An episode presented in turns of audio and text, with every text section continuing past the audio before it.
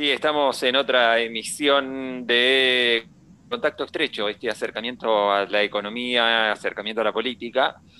Y uno de los temas que acaparó la agenda a nivel nacional, sin dudas, tiene que ver con la decisión del gobierno nacional en volver a sacar los recursos que en su momento Rodríguez Larreta eh, había recibido de parte de la gestión de Mauricio Macri más que Rodríguez Larreta, en realidad la ciudad de Buenos Aires. ¿Se acuerdan? En su momento, eh, Mauricio Macri, presidente, otorga unos beneficios en cuanto a recursos para la ciudad de Buenos Aires.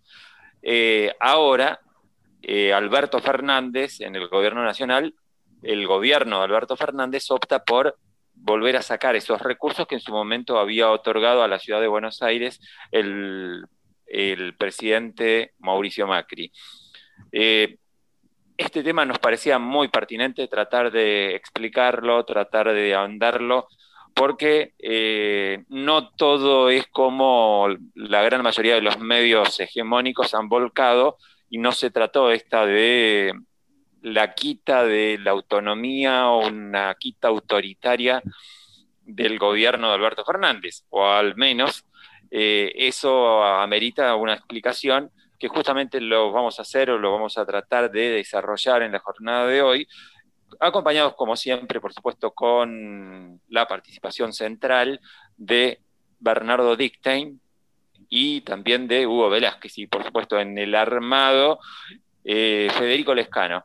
Eh, vamos rápidamente a presentar entonces a todo el equipo. Bernardo, Hugo, vamos directamente al meollo de la cuestión. No sé si lo presenté bien, quita de recursos, era quita de recursos. Eh, ¿cómo, ¿Cómo definiríamos esto? Porque se hizo vía decreto también, se otorgó vía decreto y se vuelve a sacar esos recursos también vía decreto. Y sí, es una quita de, es una quita de recursos, pero bueno, pero eh, de alguna manera es eh, devolver eh, gran parte de lo que le correspondía por asignaciones a las provincias, o en todo caso, hacer de que el Poder Ejecutivo Nacional tenga mayores recursos para redistribuirlo de otra manera. Eh, y esto tiene una explicación. Cuando se terminó el gobierno que salió en 2015, el gobierno de Cristina Fernández, eh, la coparticipación de la Ciudad Autónoma de Buenos Aires estaba en 1,4% eh, y Macri la llevó en el término de un año menos, la llevó al 3,5%. Entonces, mal se puede señalar a este gobierno como arbitrario cuando de manera arbitraria el gobierno anterior también este, elevó el porcentaje de la, eh, que le corresponde a la Ciudad Autónoma de Buenos Aires. Ahora, eh, ver, es importante repasar, me parece esto, porque eh, no es poco el porcentaje que había aumentado en su momento de coparticipación Rodríguez Larreta, que había recibido Rodríguez Larreta de la gestión de Mauricio Macri, porque pasó del 1,4, 1,5%, pasó al 3% de coparticipación, ¿entendí bien? 3,5, 3,5%. O sea, aumentó en una, en una porción considerable, en un porcentaje considerable. Sí, este, esto tiene su explicación. Cuando a la ciudad de Buenos Aires se le otorga mediante la ley Cafiero un régimen especial de autonomía, porque no alcanza a ser una provincia, eh, la capital federal, o, lo que conocemos hoy como la ciudad autónoma, no estaba incluida dentro de la ley de coparticipación. Lo mismo le pasó a Tierra del Fuego cuando se la provincializa, allá por el año 91, 92, no recuerdo bien, este, no estaban incluidas en la ley, entonces había que asignarle algún porcentaje de coparticipación. Que eso surge eh, surge de, los fondos que le queda al Poder Ejecutivo Nacional luego, eh, luego de distribuir entre las provincias lo que a las provincias le corresponde de acuerdo como manda la ley. Esa es una de las razones también por las cuales la reforma constitucional del 94 dictaminaba o ordenaba este, que se dicte una nueva ley de coparticipación federal que hasta el día de hoy eso no se ha cumplido. Pero eh, reitero eh, en esta parte de mi intervención, no se puede decir de que la decisión del Poder Ejecutivo Nacional sea arbitraria y quitarle recursos eh, a la ciudad autónoma, porque también fue arbitrario el acto administrativo mediante el cual en el gobierno de Macri se le aumentó la coparticipación. E incluso las coparticipaciones que se le dio a Cava y a Tierra del Fuego no surgió de un pacto social, de un pacto, perdón, eh, fiscal, como surgió la ley eh, este, en el principio de los 80 en el, en el gobierno de Alfonsín, donde hubo una participación de las provincias en la discusión de cómo se iba a este, eh, hacer la distribución de, este, de todo nuestro sistema fiscal. Em, lo que correspondería ahora es, este, para calmar todo esto y volver a la legalidad, hacer y al, y al federalismo, hacer un nuevo pacto fiscal donde participen los representantes de las provincias. Y por supuesto, este, los, los, legisladores, ¿no es cierto? Porque tiene que salir por ley. ¿Cómo salió allá por la el principio de la década del 80? Ajá, pregunto a partir de eso, Hugo, ¿no era recomendable que esta significación, resignificación de recursos que hizo en su momento el presidente Macri y esta quita que ahora hace Alberto Fernández, ¿no era recomendable que hubieran sido hechas por ley, que hubiera sido plasmado por ley, en lugar de, hacerse en, vía decreto? Tanto el decreto de Macri como el decreto ahora del presidente Fernández tuvieron aprobación del Senado, fueron ratificados por el Congreso. Lo que pasa es que, bueno, eh, o sea, no se hubiese podido dictar una ley especial para determinar por ley la coparticipación de Tierra del Fuego y la Cava. Y la Cava. en realidad son actos administrativos este, porque, porque parten de los recursos federales, los remanentes que le quedan a la nación luego de otorgarle a las provincias lo que le corresponde por ley pero sí existe la posibilidad de ratificar los decretos eh, mediante eh, intervención del Congreso de la Nación. De última es lo mismo. Por supuesto que lo ideal sería una ley, pero en realidad para eso hace falta una ley integral para reformar, reformular toda la coparticipación, no únicamente cuánto se le asigna a una determinada jurisdicción subnacional. Sí y que por supuesto con participación de las provincias. Claro, ahora eh, hay una comparación. Un pacto fiscal nuevo. Un pacto fiscal nuevo. Eh, es decir, hubo una reforma estructural en el reparto fiscal, sería lo que claro, y ahí, tenemos que integrar a, a, los dos estados subnacionales, que la Cava y Tierra del Fuego. Estados subnacionales. Sí. Ajá, no, no, no, lo, no lo marcaste, no, no son provincias, más Tierra del Fuego sí es considerada una provincia, pero la ciudad de Buenos Aires es una ciudad autónoma. Todas las provincias, e incluida la Cava, son estados subnacionales. Con, ese es un ah, término que se maneja en la administración pública o en ciencias políticas para señalar de que son jurisdicciones que tienen menor jerarquía que la nación. Eh, ahí eh, es buena la aclaración, muy pertinente, Bernardo. Y hay un aspecto que no es un dato menor en relación al tema de la asignación de recursos para la ciudad de Buenos Aires, porque eh, se marcaba hace poco en distintos ejemplos, distintos dirigentes, que la ciudad de Buenos Aires tenía el PBI per cápita comparable al que tiene Bélgica, un país desarrollado. Y sin embargo, otros marcaban que el conurbano, sobre todo el conurbano pobre, tiene eh, un PBI per cápita eh, más emparentado con un país subdesarrollado, subdesarrollado pobre. Esa simetría no se tomó en cuenta, evidentemente, a la hora de evaluar el presidente en su momento, Mauricio Macri, de asignarle recursos a un lugar donde ya el PBI per cápita era elevado? Eh, pero no confundamos PBI per cápita con, eh, con ingresos fiscales. Eh, en realidad se supone que en muchos casos van de la mano, digamos, ¿no? Claro. Este, pero bueno, pero no fue esa la, no, no, fue esa la variable que, que, jugó a la hora de evaluar. Este, ahí lo que, lo, que, lo que primó fue este, conservar el, distrito, conservar y acrecentar, si es posible, eh, el caudal político del, del, distrito que le es, que le fue y que le es más afín políticamente al PRO, este, como lo es la Cava. ¿no? no nos olvidemos que Macri antes de ser presidente fue eh, dos veces jefe de gobierno de la Ciudad Autónoma de Buenos Aires. Y que la Ciudad Autónoma de Buenos Aires es la, gran vidriera para el resto del país y para aquellos visitantes extranjeros eh, que vienen a la Argentina. Se, eh, juega mucho todo eso.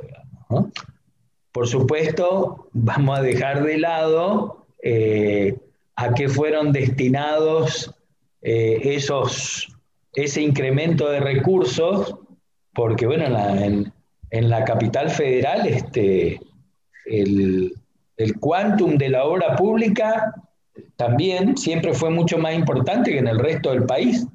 Eh, se jugaban este, la, necesidad de proveer recursos, por ejemplo, para el soterramiento del Sarmiento, este, la finalización del entubado del arroyo Maldonado, eh, obras muy grandes. No nos olvidemos que la inversión en materia pública eh, durante el gobierno de Macri, eh, en, los únicos distritos donde creció fue en la Ciudad Autónoma de Buenos Aires y en la provincia de Buenos Aires.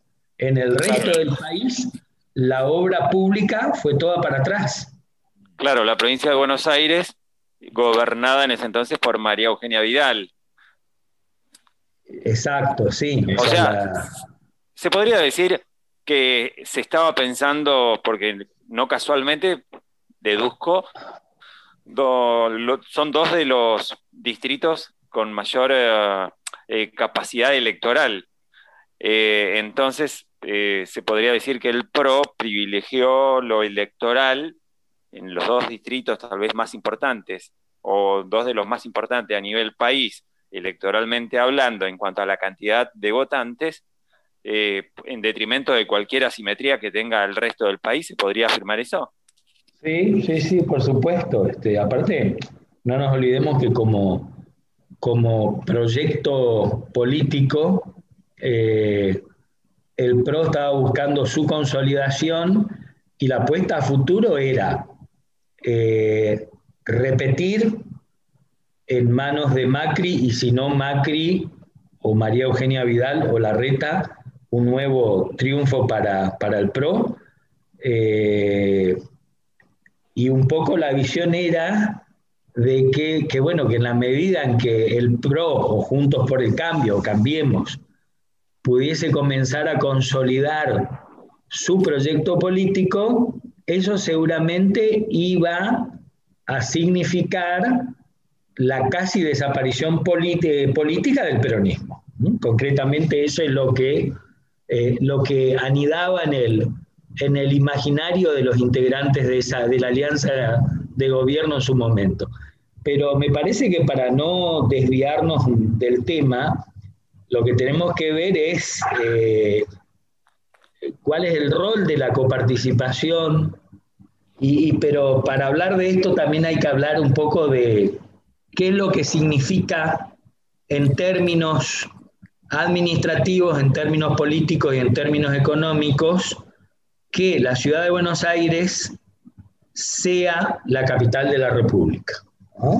Eh, y para esto me parece que hay que retroceder hasta por lo menos la batalla de Pavón, donde en realidad triunfó el proyecto de país de la provincia de Buenos Aires o del Estado de Buenos Aires, eh, Y si vamos a hablar de federalismo, uno puede observar que desde el punto de vista fiscal, somos un país mm, con bastantes similitudes a lo que, lo que es un país de organización unitaria.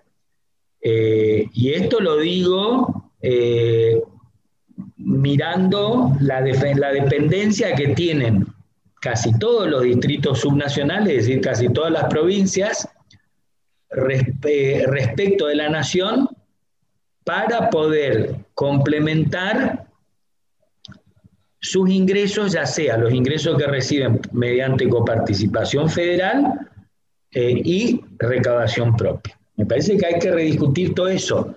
Hasta probablemente yo diría que antes de rediscutir la, eh, la, la, coparticipación o simultáneamente con la rediscusión de la coparticipación, habría que rediscutir si la Argentina no tiene que trasladar su ciudad capital, así como por ejemplo lo hizo Brasil, que es el ejemplo más cercano que tenemos, o por ejemplo Australia.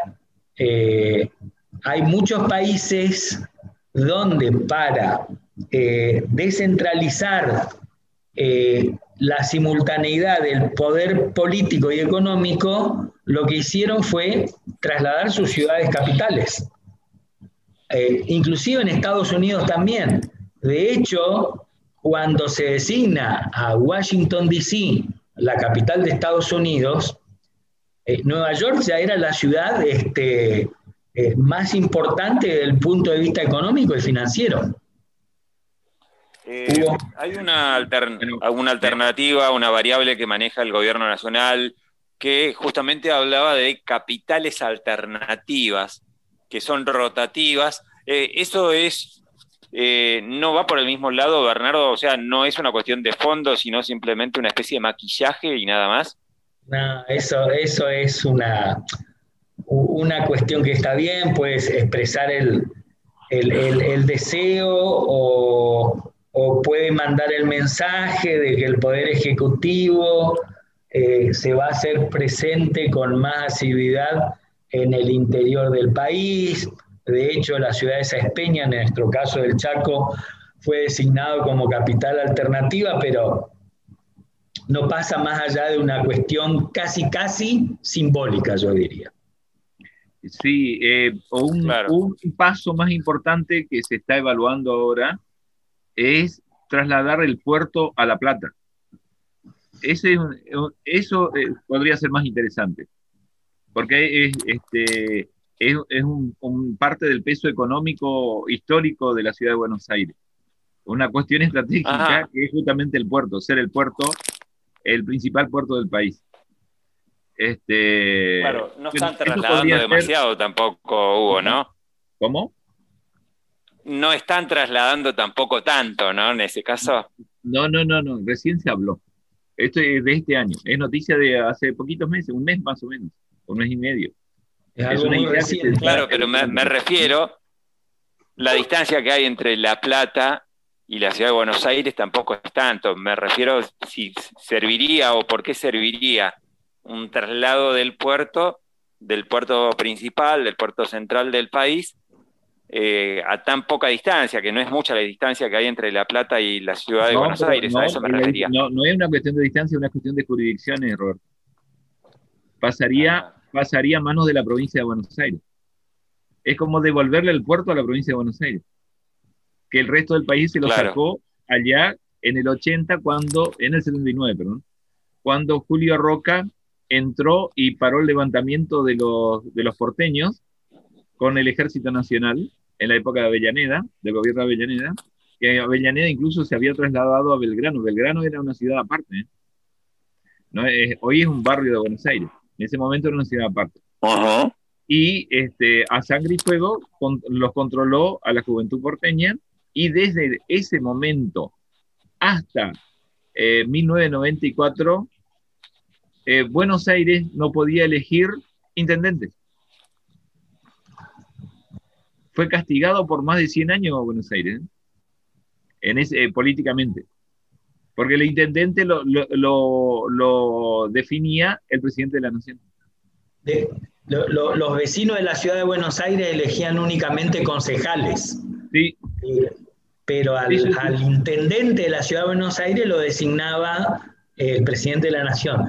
de, hecho, el último intendente fue un chaqueño, grosso. Que, en eso, e, ese es un tema muy interesante para discutirlo. Eh, porque desde el punto de vista del poder político, eh, teniendo la ciudad capital autonomía y siendo obviamente asiento de las autoridades nacionales, eh, ¿está bien o no desde el punto de vista de la consistencia del poder de que el jefe de gobierno de la ciudad de Buenos Aires o el intendente de la ciudad capital sea alguien de un signo político al del presidente de la nación. ¿Eso le resta poder o no? Eso uno lo puede considerar. Esa es una de las razones, aparte de, una razón de castigo histórico, como comentaba recién Hugo, eh, también se jugaba algo de eso, de por qué era el presidente de la nación el que designaba al intendente de la ciudad de Buenos Aires y era simplemente para no tener el mayor bastión de oposición política a, 200 metros de la Casa, de la casa Rosada. Esa, es un poco la lectura que, hay que hacer. Eh, claro, cosa, cosa que ocurre ahora, ¿no? Exacto, con, bueno, entonces con ese mismo criterio eh, fue que, por ejemplo, en determinado momento Brasil se decidió a, construir de cero la ciudad de Brasilia y federalizar una parte del territorio del estado de Goiás, creo, no me acuerdo cuál específicamente, eh, porque era tal el poder económico y político que se concentraba en San Pablo y en Río de Janeiro. Recordemos que ambas ciudades están separadas por 300, 350 kilómetros, están relativamente cerca para lo que es el inmenso territorio de Brasil. Entonces, se lo hizo con la intención de descomprimir un poco, de trasladar por lo menos el poder político a una ciudad nueva. Por supuesto que el, el poder que siguen teniendo Río de Janeiro y San Pablo especialmente es muy, muy grande, pero al menos no concentra el poder político. Yo creo honestamente de que la Argentina tiene que pensar seriamente en trasladar su ciudad capital, que de ese punto de vista yo por lo menos reivindico la idea que tuvo el presidente Alfonsín. No sé si el lugar que se eligió era el adecuado, probablemente debiera ser un lugar este, eh, más central, pero bueno, eso es otro tipo de discusión pero claramente la intención era al menos restarle el poder político a la ciudad de Buenos Aires. Eh, todo el tiempo se lo escucha a Bernardo, se lo escuchó a, especialmente durante la campaña, incluso siendo presidente Alberto Fernández, remarcar la diferencia entre las provincias centrales y las provincias periféricas. Y él marcaba que él no quería, pese a ser porteño, una ciudad con tanto poder económico y provincias en donde, periféricas, él lo definía provincias periféricas, en donde estaban en una, en una situación económica muy, pero muy antagónica a la de la ciudad de Buenos Aires.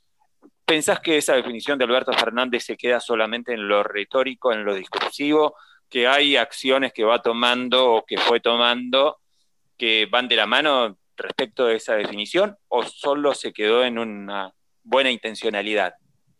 No, probablemente sean sus, sus, sus honestas y legítimas aspiraciones, pero para hacer todo eso se requiere de un gran consenso político y se requieren de muchos recursos económicos. Eso implica una, una inversión muy fuerte trasladar una ciudad capital. Este, y bueno, ya sabemos que, que no estamos pasando por el mejor momento a nivel macro. Claro, y, eh, una cosa, está bien, sería, sería más conveniente que sea hacia el centro del país cosa que las comunicaciones de las distintas provincias hacia la capital sean más, este, más accesibles. Eh, pero también lo primero que tienen que pensar, que deciden un lugar para trasladar, empieza ya la especulación de tierras. Como primera medida. Al partido. Este, porque suponiendo que haya un espíritu de hacer una, una este, Argentina, digamos, como, como hizo Brasilia con Brasil. Eh, Brasil claro, en su momento este, eh, la expresidenta Cristina Fernández había deslizado su intencionalidad, no de plasmar la idea, pero sí que le hubiera gustado trasladar la capital federal a Santiago del Estero. ¿Era un buen lugar? ¿Consideran que no es tan central en cuanto a su ubicación geográfica? Sí, por ahí más central sería el sur de Córdoba, La Pampa. Exacto.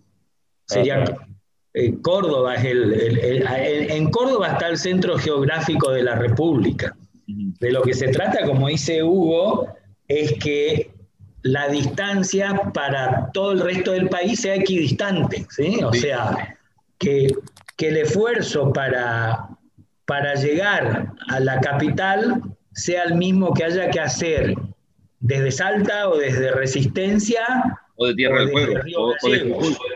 O de Jujuy, sí. Este, pero bueno, pero, pero eso es un poco, probablemente, si, si bien es un punto muy importante, no es el tema central. El tema central me parece que pasa por, la, por, por separar o por lo menos por disminuir eh, la concentración del poder político eh, y el poder económico. Eh, ¿Cuál fue la discusión hasta la consolidación del Estado-Nación? ¿Cuál fue la, discusión entre el Estado de Buenos Aires, que en los hechos funcionaba como un país aparte, pero que a su vez tenía la representación eh, de las relaciones exteriores del resto de la Confederación, la discusión entre la provincia de Buenos Aires y el resto del país. De que la, la provincia de Buenos Aires quería seguir siendo la aduana, pero quedarse con los recursos de la aduana, cuando se supone que gran parte de las importaciones estaban destinadas al interior del país. ¿Hubo algo para aportar al respecto? Bueno, a través de los sucesivos pactos fiscales este, se fue instituyendo leyes eh, y decretos en un momento cuando había golpes militares. Pero bueno, lo, importante es el último pacto fiscal que se hace en la época de Alfonsín, donde todas las provincias participan y en el cual, de la cual eh, Chaco fue beneficiado porque es hoy la cuarta coparticipación del país. Siendo una ¿Y eso está bien o está mal? Y el IDH es, este, es bastante eh, el más bajo del país. No está mal. Es Ajá, para el desarrollo de la provincia de Chaco. Este, claro, y, ese concepto, Hugo, de que las provincias con el IDH, aclaremos eh, básicamente qué es el IDH primero, Hugo. Índice de Desarrollo Humano, sí. El, IDH es lo que más se tiene en cuenta hoy día para ver la calidad de vida de un territorio.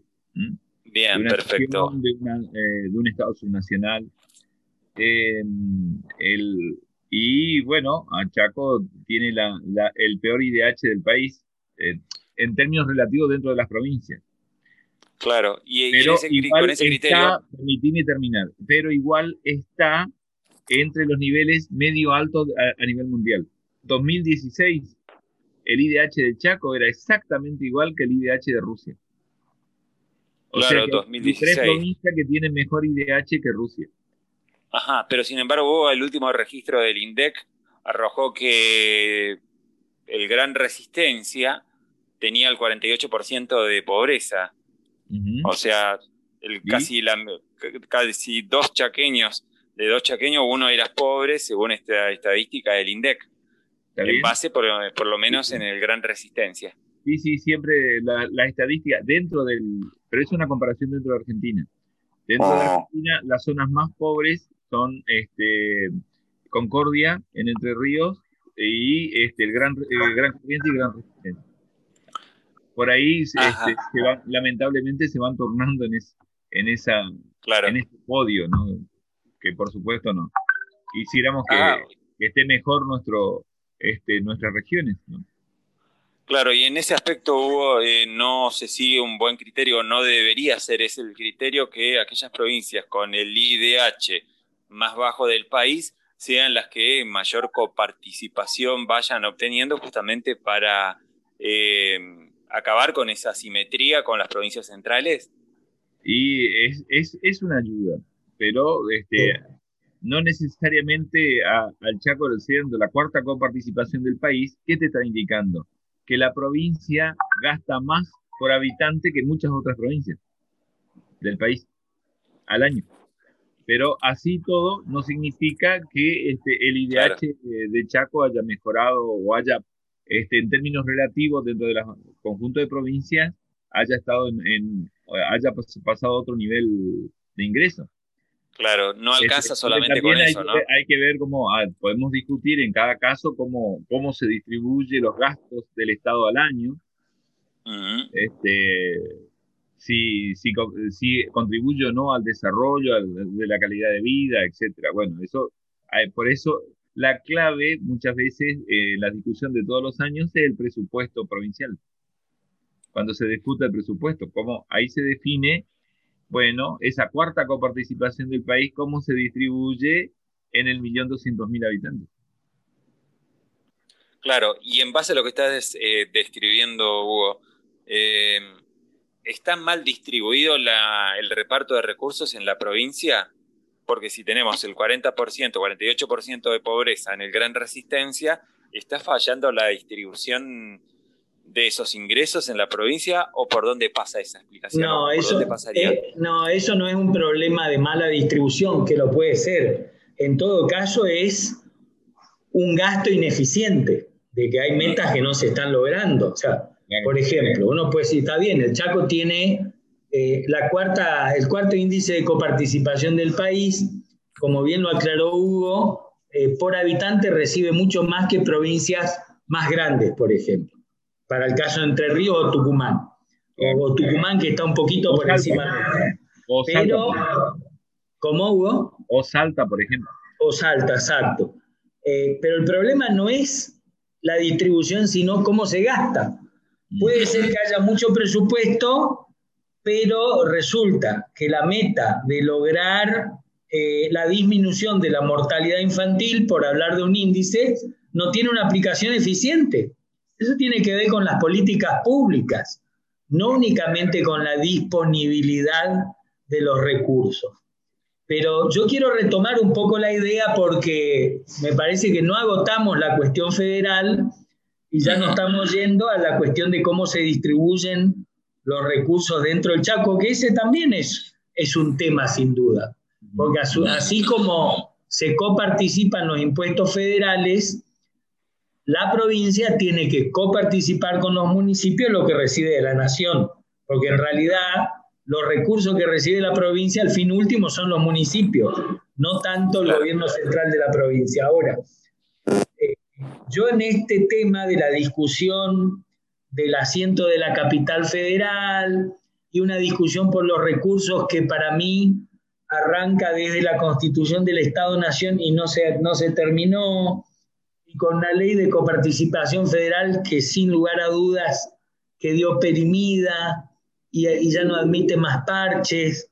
Creo que deben ser muy pocos los expertos en el país que entiendan o que puedan describir con precisión cuál es el árbol de la participación de tantas modificaciones que, le fueron, que se le fueron poniendo y asignaciones para destinos específicos que insisto, hay que rediscutir de, vuelta todo. Ahora, hay un tema central que tiene que ver con, y algo lo mencionó Hugo hace un rato, tiene que ver qué gastos le corresponde al Estado federal y qué gastos le corresponden a las provincias. Por ejemplo, educación y salud. Hasta el golpe militar, la salud y la educación estaban fundamentalmente a cargo de la nación. La educación era un proyecto federal donde se intentaba equilibrar a todas las provincias. Es cierto que las provincias tenían sus propios aparatos de educación y de salud, pero eran complementarios a la de la nación. Entonces resulta que con Martínez de O se inicia un proceso de transferencia que arrancó con la educación primaria, se interrumpió en época de Alfonsín y se retomó muy fuerte en época de Menem, donde a las provincias se le transfirió la obligación de atender las demandas ciudadanas, especialmente en materia de salud y en materia de educación, pero resulta que no se le transfirieron los recursos, o en todo caso no se le transfirió la potestad tributaria, es decir, que cierto impuesto que lo cobraba la nación lo pasen a cobrar las provincias. Ahora, para mí la discusión de una nueva ley de coparticipación tiene que pasar de manera tal que nuestro sistema no sea un sistema federal únicamente de lo político, que lo es, sino también de lo financiero.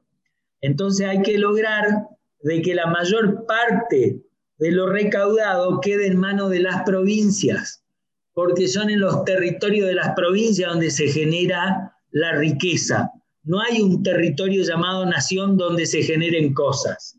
La nación es algo que nos une a todos, pero de por sí no genera.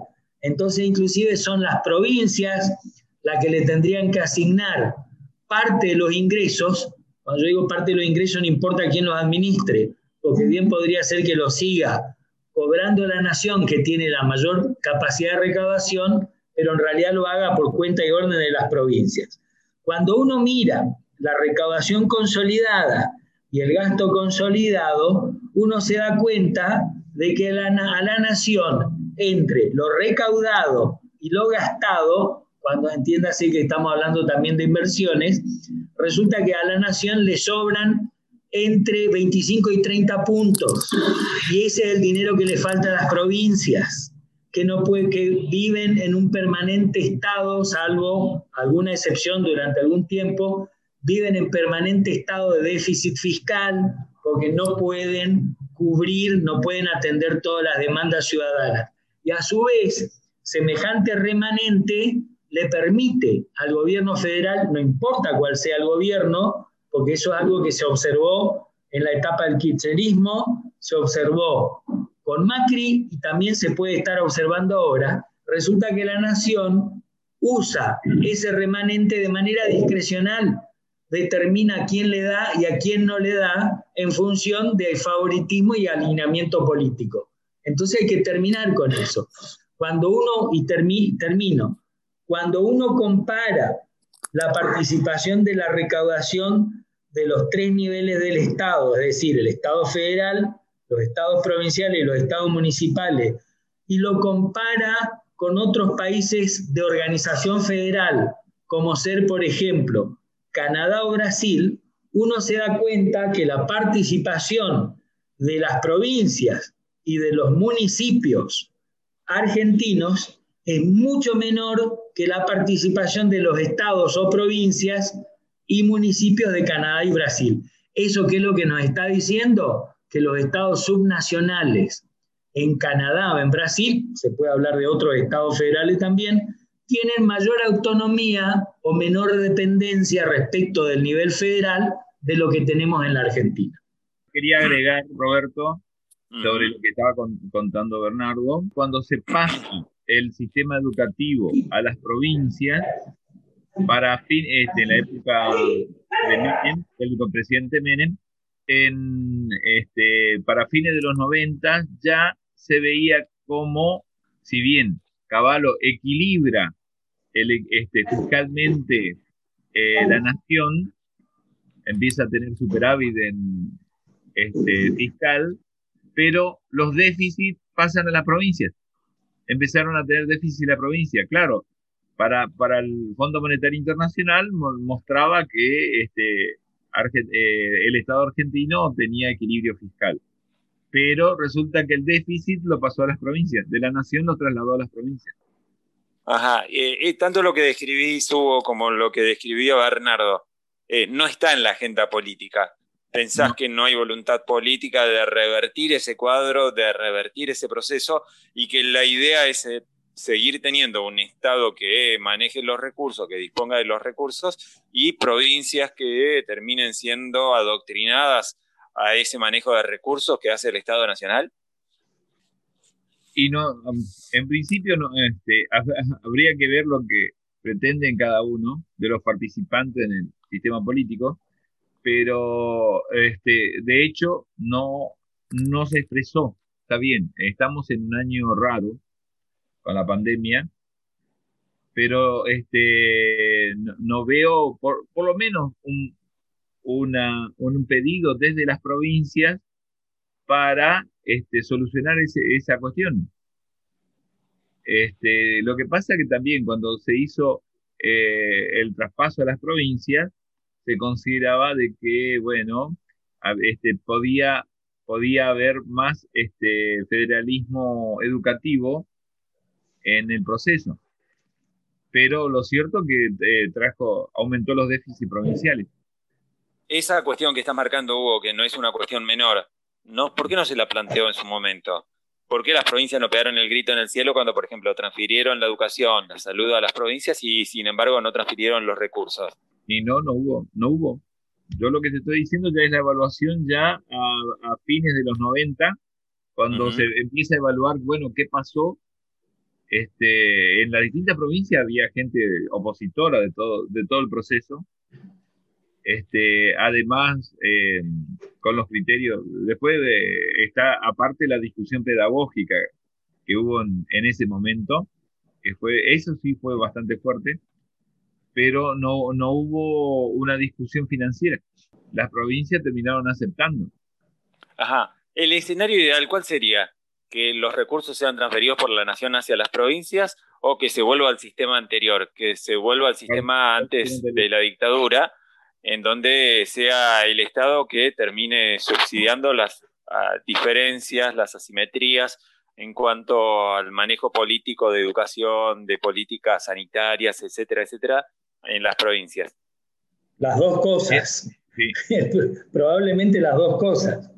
Yo particularmente soy de la idea de que la salud y la educación, para que tengan sentido federal, es la nación la que se tiene que hacer cargo.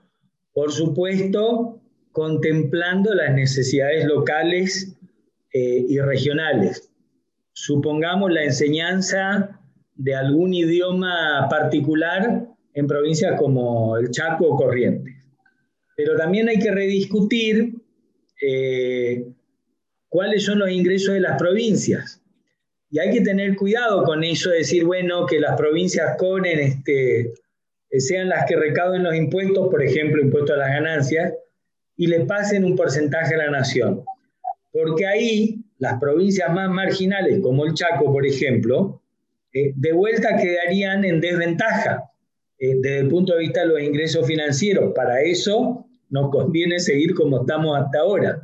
Ahora, eso se puede lograr mediante un equilibrio con la existencia de una especie de cámara compensadora donde las provincias más ricas, porque en esto hay cuestiones naturales, por ejemplo, la productividad de la tierra en el Chaco nunca va a ser la misma que la productividad de la tierra en la pampa húmeda. No se puede, no se puede pretender otra cosa. Entonces, las provincias más ricas tendrían que compensar la diferencia de ingresos para las provincias más pobres de manera tal que se, le, que se logre un equilibrio, la menor brecha posible, y que a su vez exista un comité federal donde se decidan las grandes obras de infraestructura que necesitan las regiones y por ende todo el país. Eh, ¿Cuál es el criterio? Eh, nos habíamos quedado también otro de los puntos salientes respecto al tema que estamos tocando, Bernardo Hugo, tiene que ver con el criterio, el rol que tiene prefijado o que tenía prefijado en su momento la coparticipación federal. ¿Lo está cumpliendo ese rol? ¿Cumple ese rol? ¿Cuál es el rol? ¿Y cuál debería ser el rol, en definitiva, de la coparticipación federal?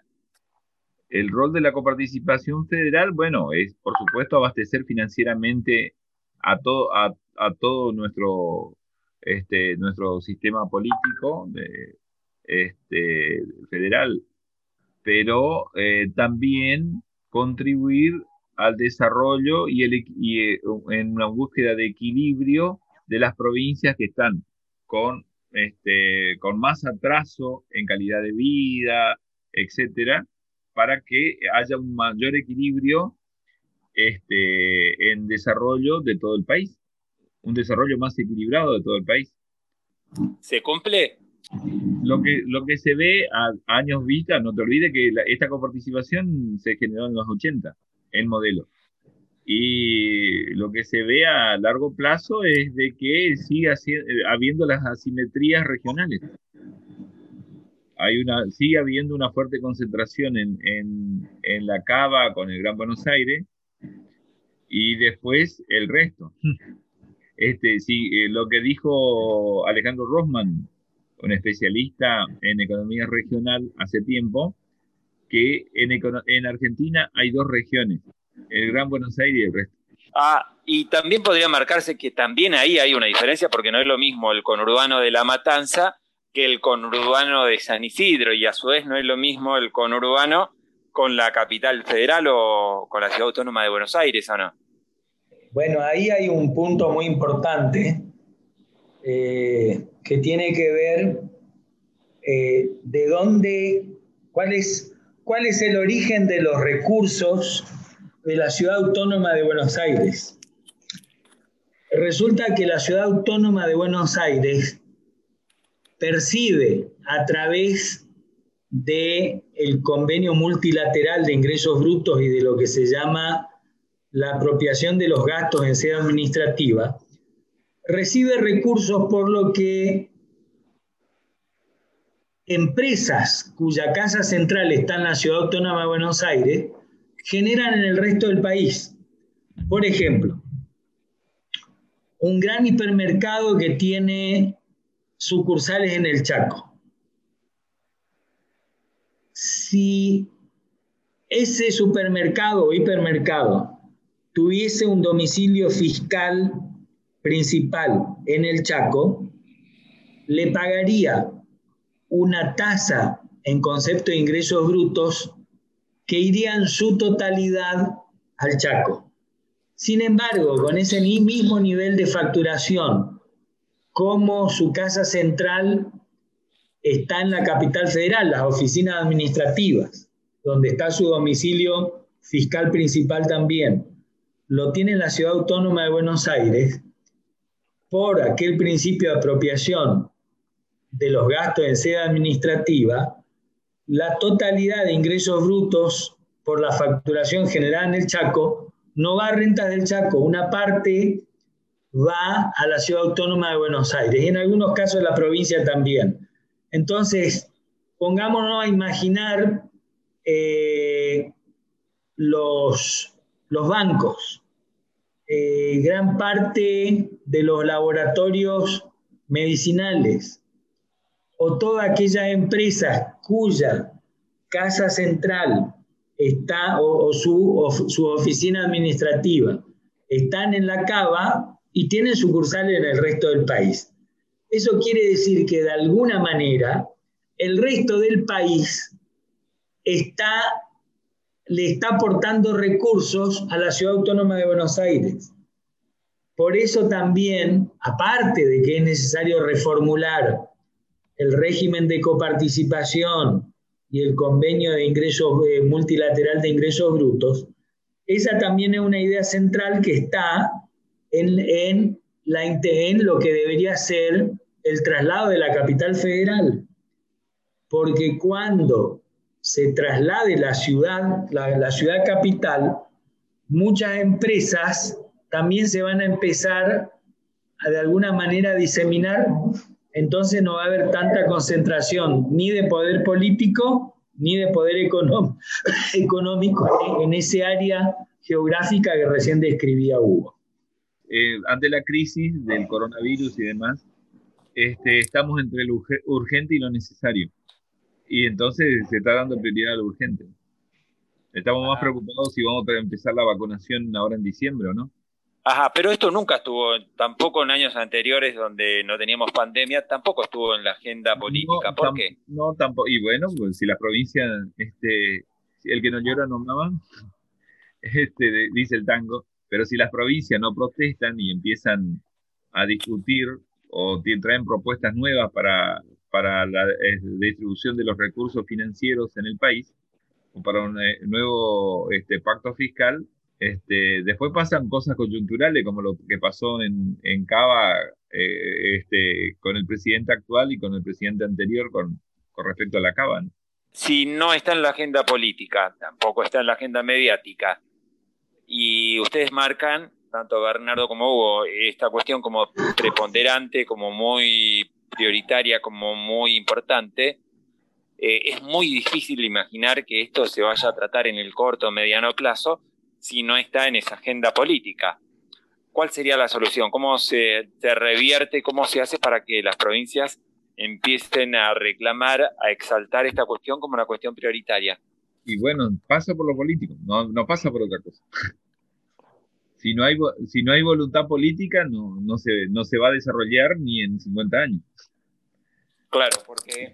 Si, hay eh, voluntad política de las provincias, aparecen dos o tres provincias que empiezan a protestar con él y eso suma a otras provincias, bueno, ahí ya empieza a ser, eh, lo pone en la agenda de la nación.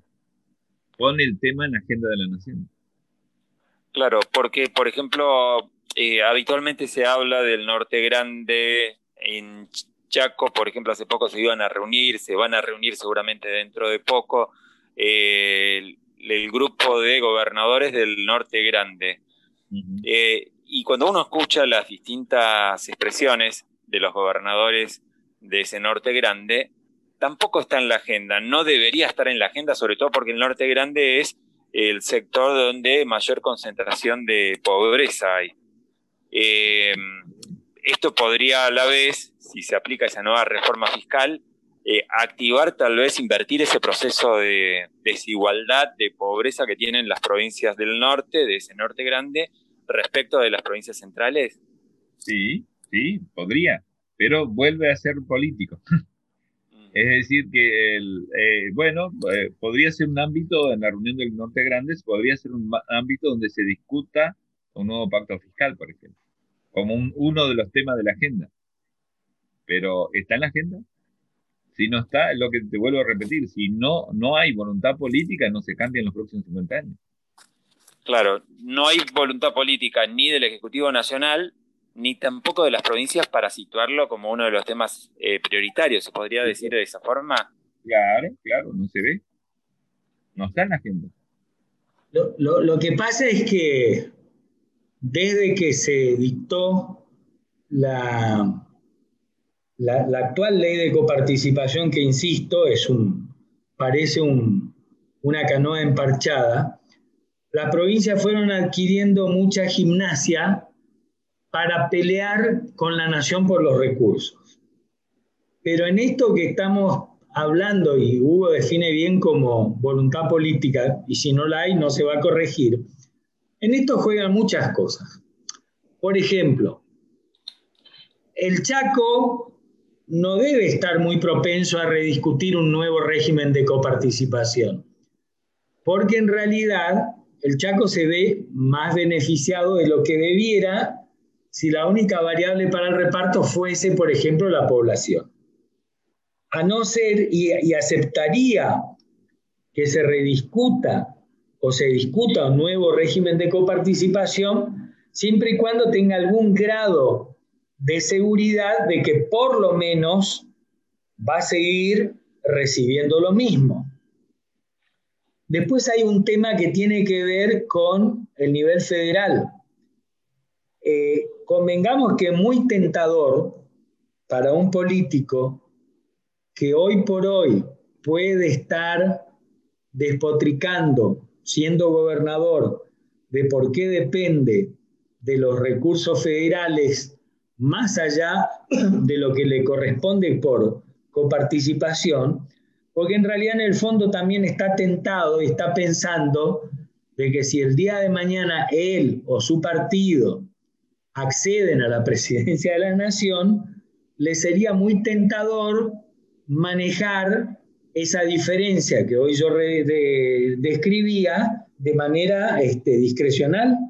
Es muy tentador poder disciplinar tanto a propios y ajenos mediante el uso de la chequera. Tendría que haber, se tendría que instalar la discusión en el seno de toda la sociedad, se tendrían que empezar a generar demandas ciudadanas para presionar al poder político y dentro del poder político tendrían que primar eh, visiones a largo plazo y no en el corto plazo. Mientras tanto, todas las provincias ya están acostumbradas a rediscutir eh, o a discutir con la nación quién muerde un pedazo más grande o no de la torta. Por ejemplo, cada vez que la nación quiere avanzar en un nuevo tributo o en una modificación de un tributo, las provincias inmediatamente salen a exigir de que parte de ese tributo sea coparticipable, cosa que se comprende por otro lado. Entonces pareciera que, si bien nuestro actual régimen de coparticipación deja mucho que desear y pareciera que están todos cómodos con ese régimen.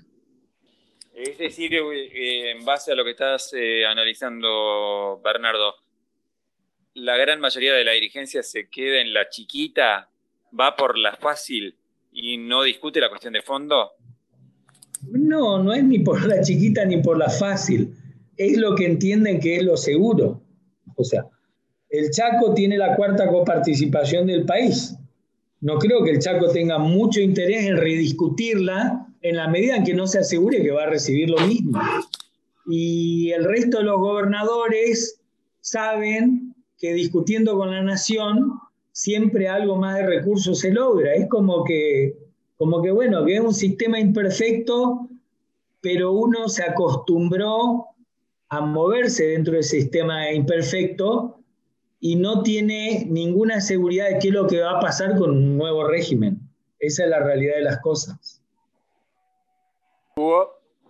Eh, no es fácil de que el Chaco eh, quiera rediscutir un nuevo pacto fiscal porque este, entraría en riesgo de salir de la posición actual, de, de, alguna manera un poco más privilegiada que otras provincias.